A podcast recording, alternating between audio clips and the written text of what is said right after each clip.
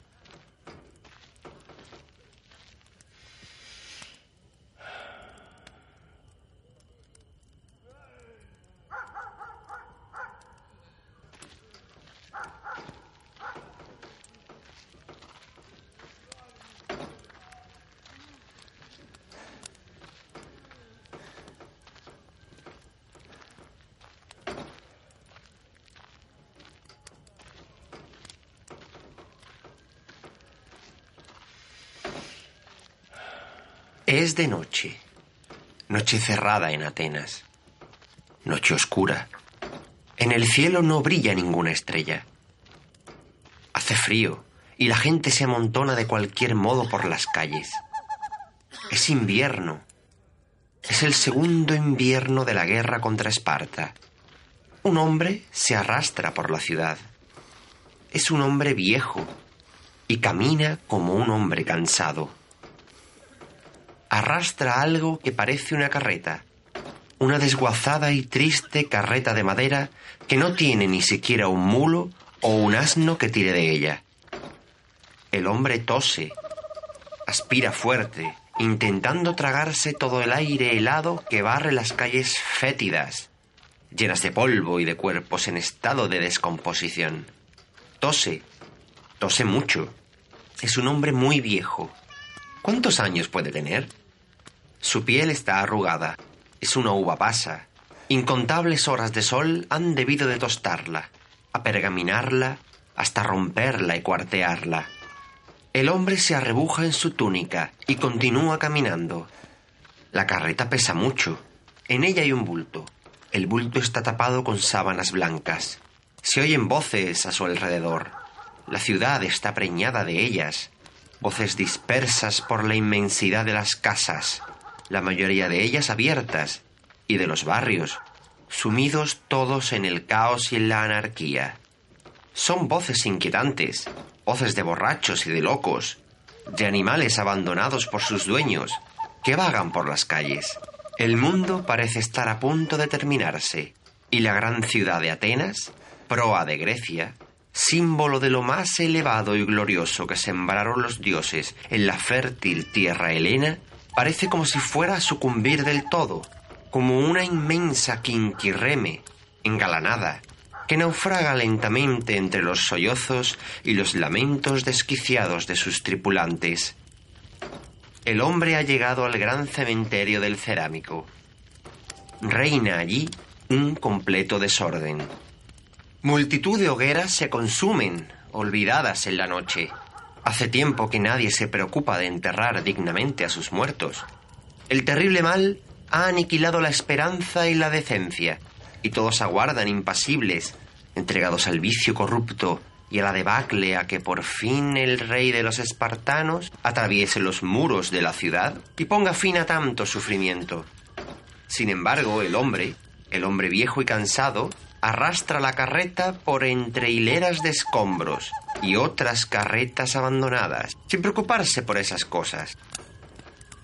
Sortea las hogueras que arden hasta reducirse a piedras de un intenso rojo y de las que nadie cuida, y avanza, avanza hasta encontrar un rincón, el rincón más apartado del océano ceniciento del cerámico, cuyas tumbas de mármol tienen un extraño fulgor bajo aquel cielo de plomo El viejo puede estar tranquilo. Aquella noche tampoco llegarán los espartanos, porque ni siquiera los espartanos se atreven a entrar en la Atenas poseída por la peste. Hola. Les bajo el puente y retiro los arqueros de las almenas. Bienvenidos a la Acrópolis. Pueden cruzar la puerta. Pasen y pónganse cómodos. Hay hielo en la nevera.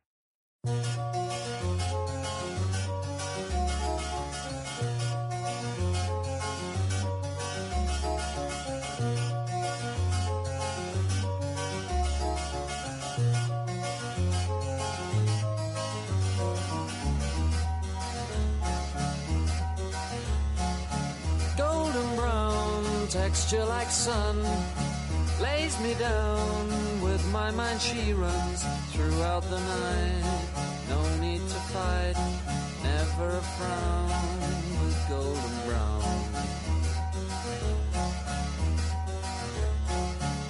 Every time just like the last on her ship tied to the mast to distant lands takes both my hands never a frown with golden brown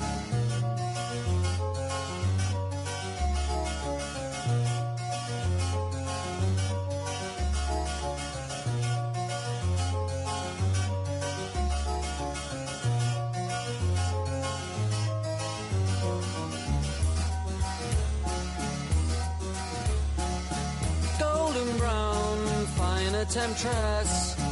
Through the ages, she's heading west. From far away, stays for a day.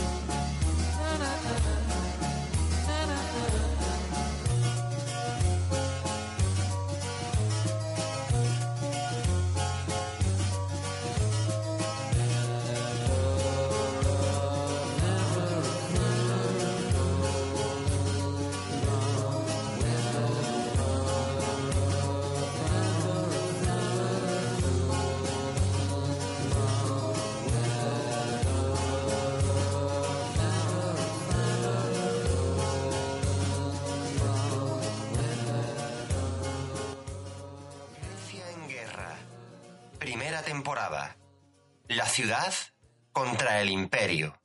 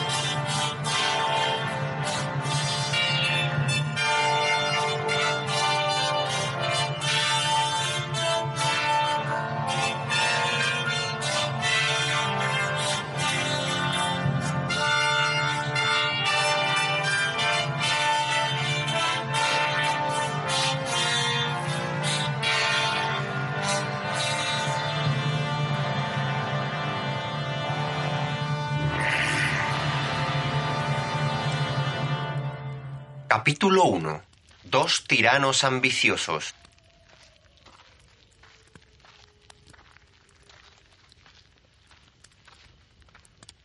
El viejo ha bajado el bulto envuelto en sábanas de la carreta. Con infinita delicadeza lo ha dejado en la tierra fría.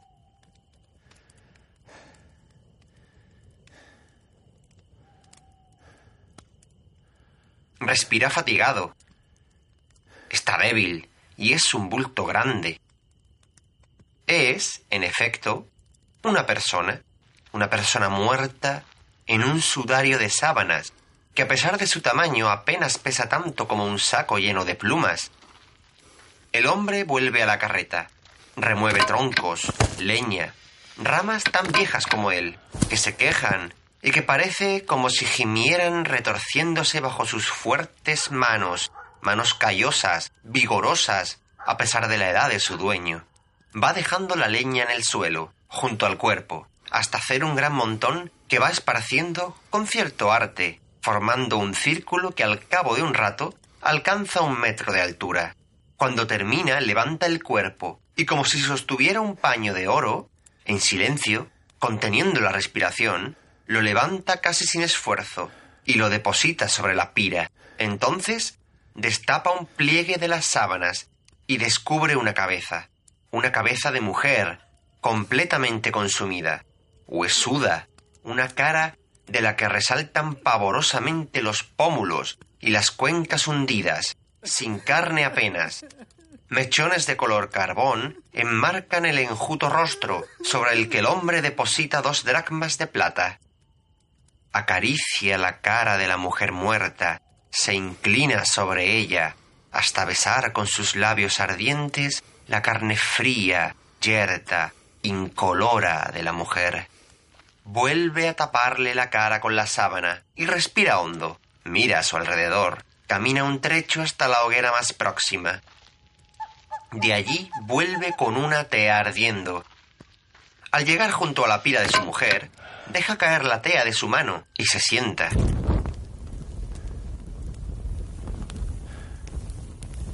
Poco a poco, las llamas prenden entre las ramas y los troncos hasta formar un fuego robusto que calienta la atmósfera.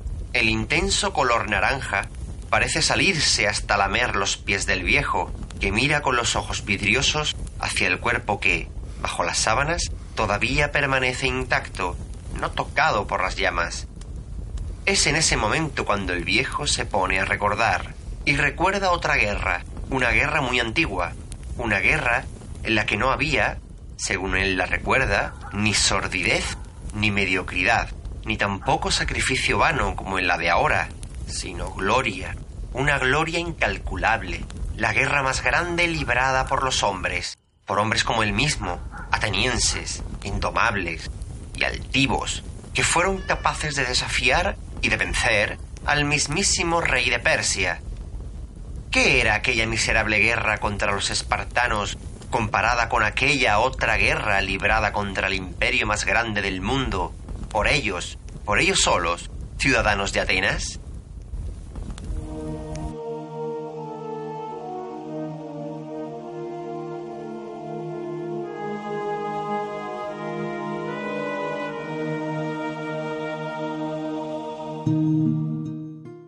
Recuerdos del viejo se remontaban muy atrás, a cuando él no era viejo, sino un joven, un joven con la edad en la boca, el mundo por descubrir y sobre todo el orgullo en la piel de ser ciudadano. Ciudadano, sí, miembro de pleno derecho de una ciudad, una ciudad que había expulsado a sus tiranos hacía poco tiempo. Eran tiempos de hombres excepcionales, hombres sin igual de los que ya solo quedaba Pericles, el último de un linaje formidable, un león moribundo, por cuya vida en Atenas se suplicaba en aquellos días aciagos de asedio, de peste, de vicio, de corrupción y de muerte. Pericles, como el viejo de nuestra historia, contaba ya sus últimos días. Los recuerdos de nuestro hombre comienzan, no obstante, mucho antes de que naciera Pericles, cuando el viejo no era viejo, sino joven, y soñaba con abandonar su aldea de Acarnas encontrar una posición en la ciudad, lejos del campo y del horizonte limitado por las montañas del Ática. Quería ver el mar, conocer el mundo. Y vaya si lo conoció. Nuestro viejo, entonces joven, no lo sabía, pero estaba a punto de experimentar en su carne lo grande y lo bajo, la miseria y la gloria, de ver la eternidad deslizarse aleteando junto a él en un campo de batalla, y de ver morir delante de sus ojos a hombres formidables y a hombres mezquinos. Estaba a punto de asistir a la ocasión más alta que vieron los tiempos pasados y futuros. Él no lo sabía, pero su suerte, junto con la de sus compatriotas, junto con la de su ciudad, la iba a decidir el destino de dos hombres codiciosos al otro lado del mar, en una ciudad griega, que vivía desde hacía tiempo bajo el yugo del rey más poderoso de la tierra, un rey que gobernaba países inabarcables, ciudades infinitamente ricas, razas exóticas y ejércitos temibles, un rey que podía ejercer su voluntad a placer allá donde quisiera, un rey ante cuyo poder incluso el mar se sometía.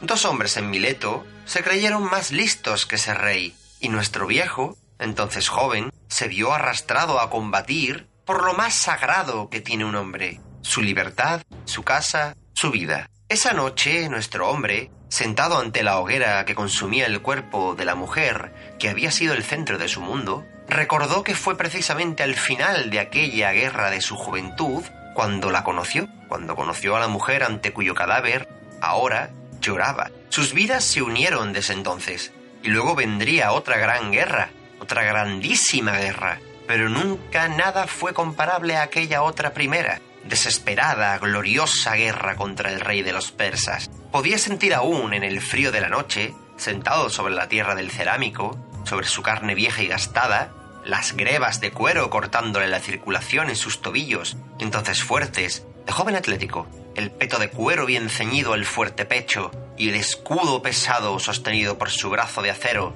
tan tenso como si el mismo dios Marte se lo hubiera afilado.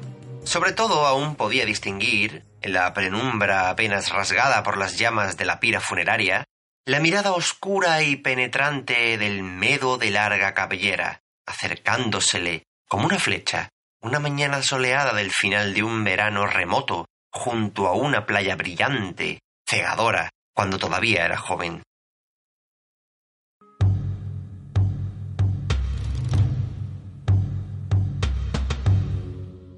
Había desde antiguo griegos asentados al otro lado del mar, en el Asia.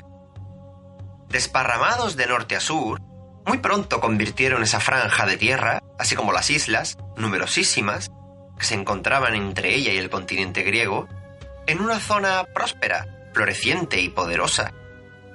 Este territorio tomó el nombre de la Jonia, pues jonios fueron quienes, desde Atenas y el Ática en gran número, embarcaron rumbo a estas tierras y fundaron la mayor parte de sus asentamientos. La capital y ciudad más importante de la Jonia era Mileto. Veinte años antes del comienzo de nuestra historia, tanto Mileto como el resto de la Jonia con todas sus riquezas y su poderío, sucumbieron ante el avance inexorable de un caudillo persa, Ciro, el rey llamado el Grande, el fundador de la dinastía aqueménida y del mayor imperio sobre la faz de la tierra. Ciro emergió desde las entrañas de Asia y conquistó gigantescas porciones de territorio en campañas terribles. En muy poco tiempo terminó poniendo bajo su cetro tanto a regiones fabulosas como la Media y la Lidia, como a ciudades míticas, como la increíble Babilonia, y por supuesto, también a aquellos orgullosos y levantiscos griegos jonios. Toda la Jonia continental y casi todas las islas, salvo Naxos, cayeron bajo su yugo. Los jonios eran, especialmente, un buen negocio para Ciro. Controlaban jugosas rutas comerciales y dominarlos le abría la puerta de Grecia, una empresa para la que necesitaba tiempo y que probablemente deberían acometer sus descendientes. Pero el primer paso estaba dado para gobernarlos, estableció en el poder a aristócratas, también griegos, que, rindiendo el tributo y el vasallaje debidos a la corte imperial de Susa, hacían y deshacían a su antojo dentro de sus ciudades. Estos aristócratas pronto tomaron el nombre, célebre entre los griegos de ambos lados del mar, de tiranos. Hubo muchos tiranos parecidos en toda Grecia. No eran monarcas que heredaran el trono, ni pertenecían a dinastías de rancio abolengo su poder residía en la especial relación que mantenían con los sátrapas que administraban las amplísimas regiones del imperio persa en nombre del rey. Los tiranos ocupaban el poder, apoyándose en una fuerte clientela, en una oligarquía con la que se repartían los privilegios, mostrándose, eso sí, cautos en su relación con el pueblo, colmándoles de vez en cuando de espectáculos y de dádivas, y ganándoselos para su causa con grandes discursos y buenas dosis de demagogia. Nuestros dos hombres de Mileto eran, naturalmente, unos de estos tiranos. Gobernaban la ciudad en tiempos del rey Darío, el nieto de Ciro el Grande. Pero, ¿quiénes eran estos hombres? ¿Cuáles eran sus nombres? ¿Qué los movió a la gran aventura de desafiar el poder del heredero del gran rey Ciro?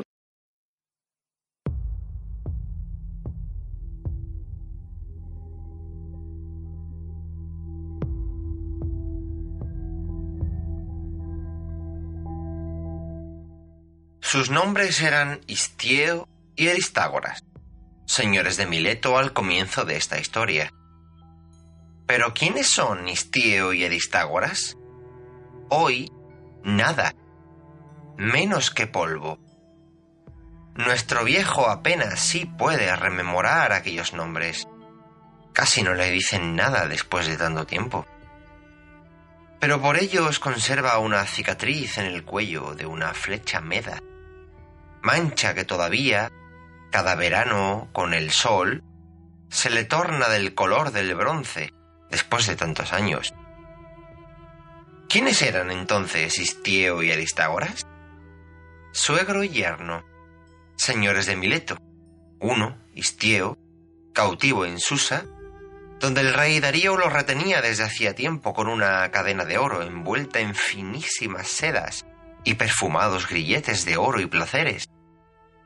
El otro, Aristágoras, dueño pleno de la joya de Jonia, un tirano que administraba el estatus especial de Mileto bajo la atenta mirada del sátrapa Artafernes, el virrey de Darío en Sardes.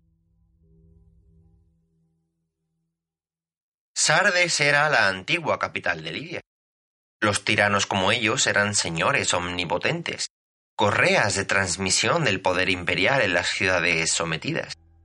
Ciudades que lamentaban el continuo declive de su antigua pujanza comercial, que miraban suspirando con envidia cómo Atenas se libraba de la tiranía de sus déspotas e instauraba un sistema de gobierno popular que empezaba a conocerse como democracia y que traía al pueblo jonio reminiscencias de su propio pasado en libertad.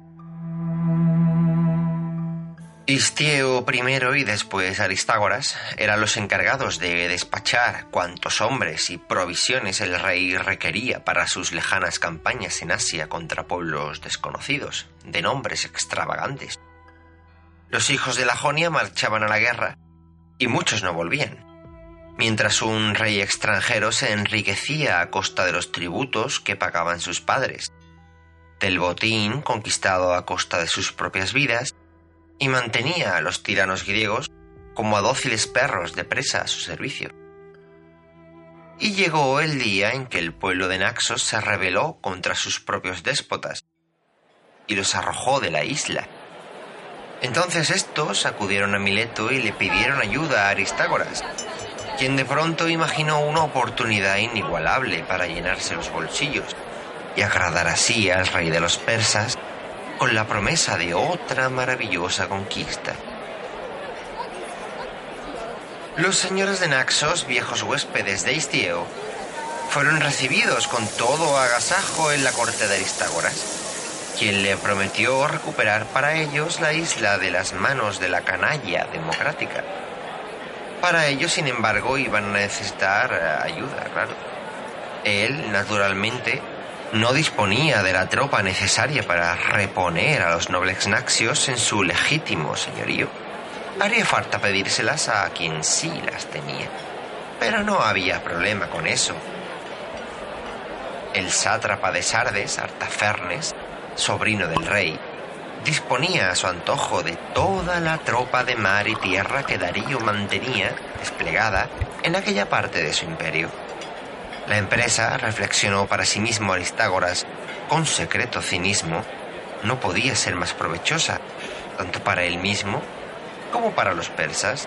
Por un lado les ofrecía en bandeja de plata la isla Jonia más poderosa que todavía permanecía independiente del poder de Darío, rica en bienes, con una armada notable y provechosa en esclavos. Por otra les ofrecía un botín cuantioso, tanto más que los gastos de la armada que los persas pusieran a su mando correrían por cuenta de él mismo y de otros nobles señores de Mileto. Aristágoras guardaba la interesada esperanza de que, una vez sometida Naxos al poder de Darío, Artafernes lo nombrase a él mismo señor de la isla, que se añadiría de este modo al señorío de Mileto del que ya disfrutaba. Artafernes, como es normal, también valoró la ocasión como una oportunidad para situar a los ejércitos persas a tiro de piedra de Eubea, la gran isla que era la puerta del Ática y de toda Grecia. Darío, desde Susa, vio el cielo abierto y aprobó el proyecto, que consistió en armar una flota de 200 naves capitaneada por un primo del rey, Megabates. Este Megabates es un hombre importante en nuestra historia. También uno de sus actos determinó que nuestro anciano ateniense, entonces joven, estuviera un día en una playa ática armado hasta los dientes junto con otro puñado de conciudadanos. Todo quedó acordado y tanto en Susa como en Sardes y en Mileto, los hombres poderosos calculaban ya en su imaginación las inmensas ganancias que aquel sencillo negocio les prometía en apariencia. La flota se reunió en Mileto con las milicias de los señores Naxios y con la tropa que Aristágoras sumaba a la expedición, según lo acordado. Pero dos gallos no pueden estar en el mismo gallinero. Esto es bien sabido desde antiguo. Y el nombramiento de Megabates por parte de Darío dejaba el mando de Aristágoras en un cierto limbo. Nadie sabía muy bien quién mandaba de verdad en la expedición. Y estas cosas pueden acabar mm, degenerando. Antes de zarpar, Megabate se encargó de difundir por toda la Jonia una supuesta campaña contra el Helesponto. El objetivo era, por supuesto, distraer a los defensores Naxior. Era verosímil que los persas atacaran el Helesponto, puesto que lo habían hecho nada más hacerse Darío con el trono. En aquella ocasión, después de completar la conquista de la Jonia, el rey cruzó el Bósforo en un puente de barcas y atacó a los escitas del norte, llegando hasta el mismo río Danubio. Quiso entonces asegurarse la costa de la Tracia y los estrechos junto a Bizancio, además de tender una cabeza de puente hacia Europa y de pacificar a los belicosos pueblos escitas que eran un verdadero incordio. Megabates navegó con su pavorosa armada hasta la isla de Kio. Allí fondeó a la espera de vientos propicios que lo condujeran a Naxos. Pero antes iban a ocurrir cosas, cosas que frustrarían los planes de los tiranos ambiciosos y de los reyes codiciosos. Naxos se iba a salvar por la circunstancia más disparatada que uno puede imaginarse, por causa de un capitán mindio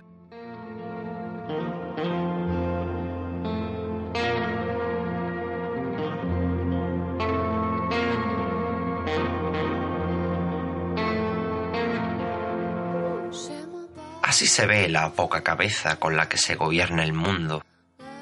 Estando la flota fondeada en una bahía de Quíos llamada Caúcasa, esperando que soplara el Bóreas, decidió el almirante Megabates hacer una ronda de inspección y asegurarse de que todas sus naves cumplían con el estricto régimen de vigilancia. Había sospechas de que los naxios, bien por algún desertor, bien por informes de comerciantes jonios, podían estar prevenidos y cabía la posibilidad de que incluso les atacasen de manera preventiva. Mientras permanecían fondeados en aquel lugar, estando de ronda alcanzó el persa Megabates la nave capitana de los Mindianos, habitantes de Mindo, una pequeña fortaleza jonia cerca de Alicarnaso. En ella observó con espanto Megabates que faltaba toda disciplina. No había ningún vigía apostado, y el almirante persa le sentó muy mal aquella muestra de relajación imperdonable, así que mandó llamar al capitán, Escilaces. Daba la casualidad de que Escilaces, hombre principal de los tiranos de Mindo, era íntimo de Aristágoras.